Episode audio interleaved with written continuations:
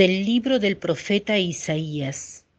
Los pobres volverán a alegrarse en Yahvé, y los hombres más pobres en el Santo de Israel se regocijarán, porque se habrán terminado los tiranos, se habrá acabado el, el hombre burlador, y serán exterminados todos los que deseen el mal, los que declaran culpable a otro con su palabra y tienden lazos y, y tienden lazos al que juzga en la puerta y desatienden al justo por una nonada.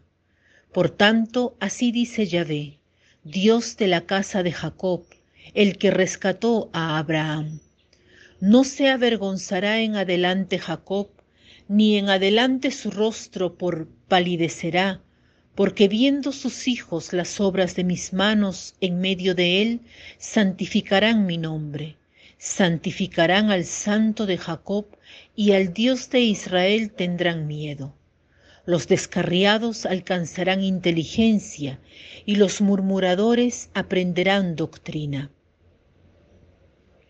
Hace poco hemos entrado en el Adviento. Hoy me he querido detener en la primera lectura tomada del profeta Isaías. Me ha atraído mucho porque habla de esperanza. Reflexionemos sobre esta virtud teologal. Hay tres virtudes teologales, la fe, la esperanza y la caridad o el amor. Pero, ¿cómo es nuestra esperanza? Para mí es más fácil hacer un acto de fe que un acto de caridad. Cada domingo hacemos un acto de fe al confesar el credo.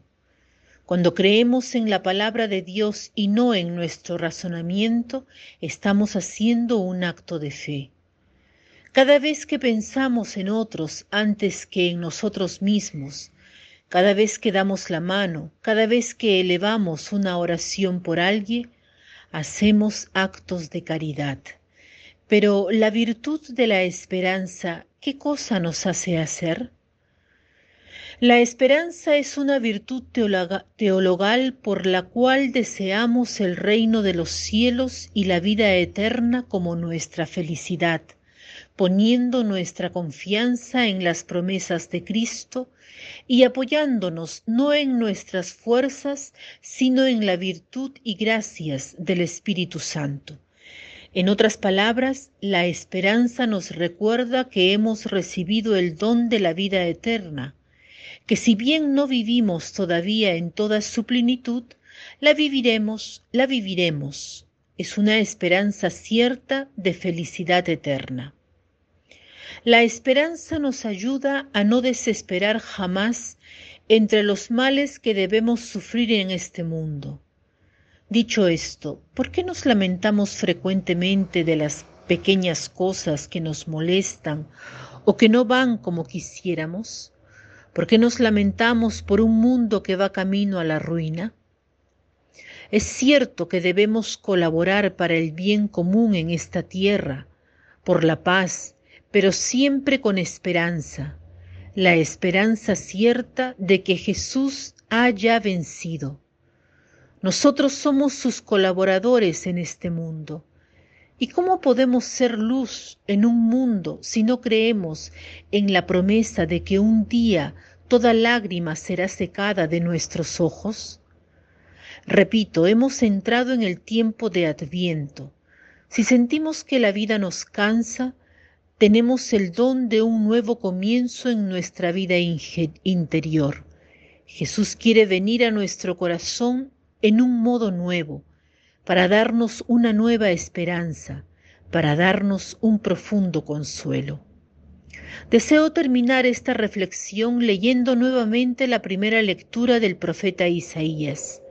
Si tenemos hoy tiempo, reflexionemos en esta lectura para dejar entrar en nuestra alma la verdad que proclama.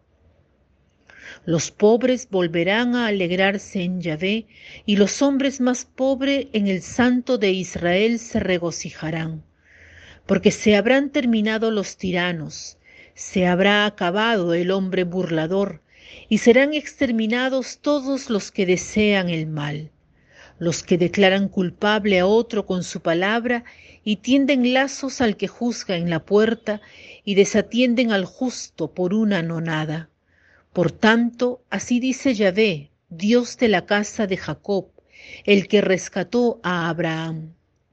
No se avergonzarán en adelante Jacob, ni en adelante su rostro palidecerá, porque viendo sus hijos las obras de mis manos en medio de él, santificarán mi nombre, santificarán al santo de Jacob, y al Dios de Israel tendrán miedo.